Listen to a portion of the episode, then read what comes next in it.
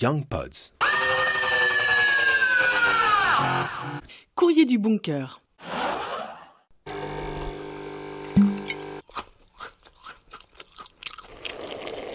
T'en as un peu marre d'entendre ces sons encore plus familiers que d'habitude?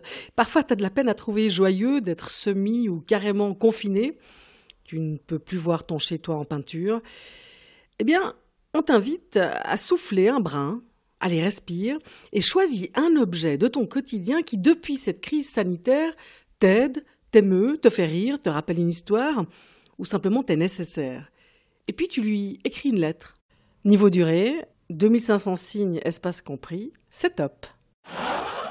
À présent, c'est au mot de Philippe de faire lever la patte.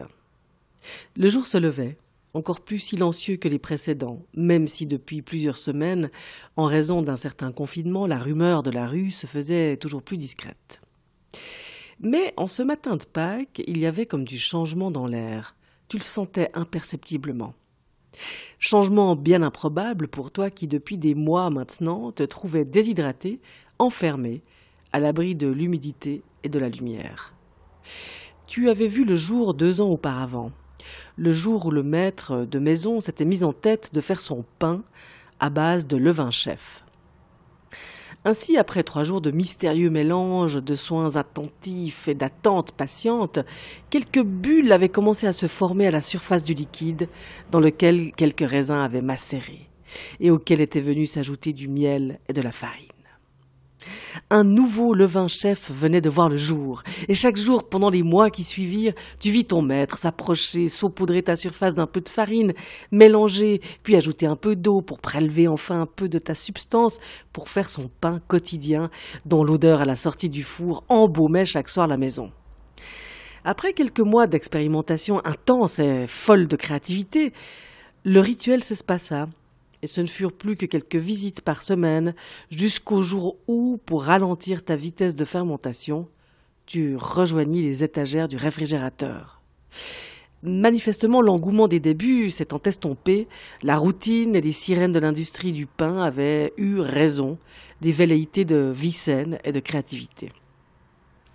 Pris néanmoins de remords, jeter un levain chef serait sacrilège, ton maître prit la décision, ou était-ce une nouvelle lubie pour l'alimentation crue et les techniques de déshydratation, de t'assécher pour te mettre à l'abri, tel un génie des mille et une nuits.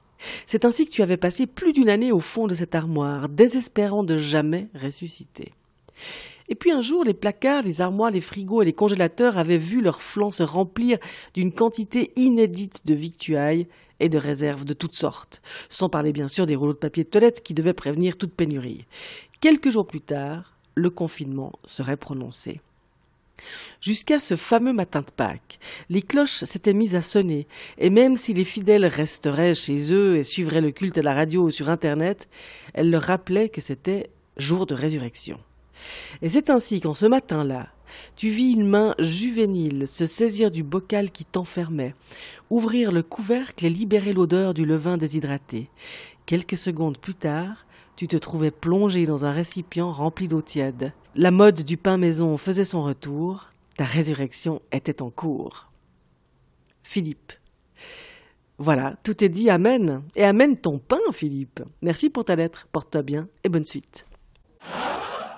Nous, les Young Pods, on attend impatiemment une lettre de ta part que tu peux nous adresser à contact.youngpods.ch. Tu peux également nous suivre sur Instagram, young underscore pods, et on compte sur toi pour donner le virus. Une épidémie de lettres, c'est plus chouette que le Covid-19. Allez, ciao, à plus. You've got some mail. Young Pods.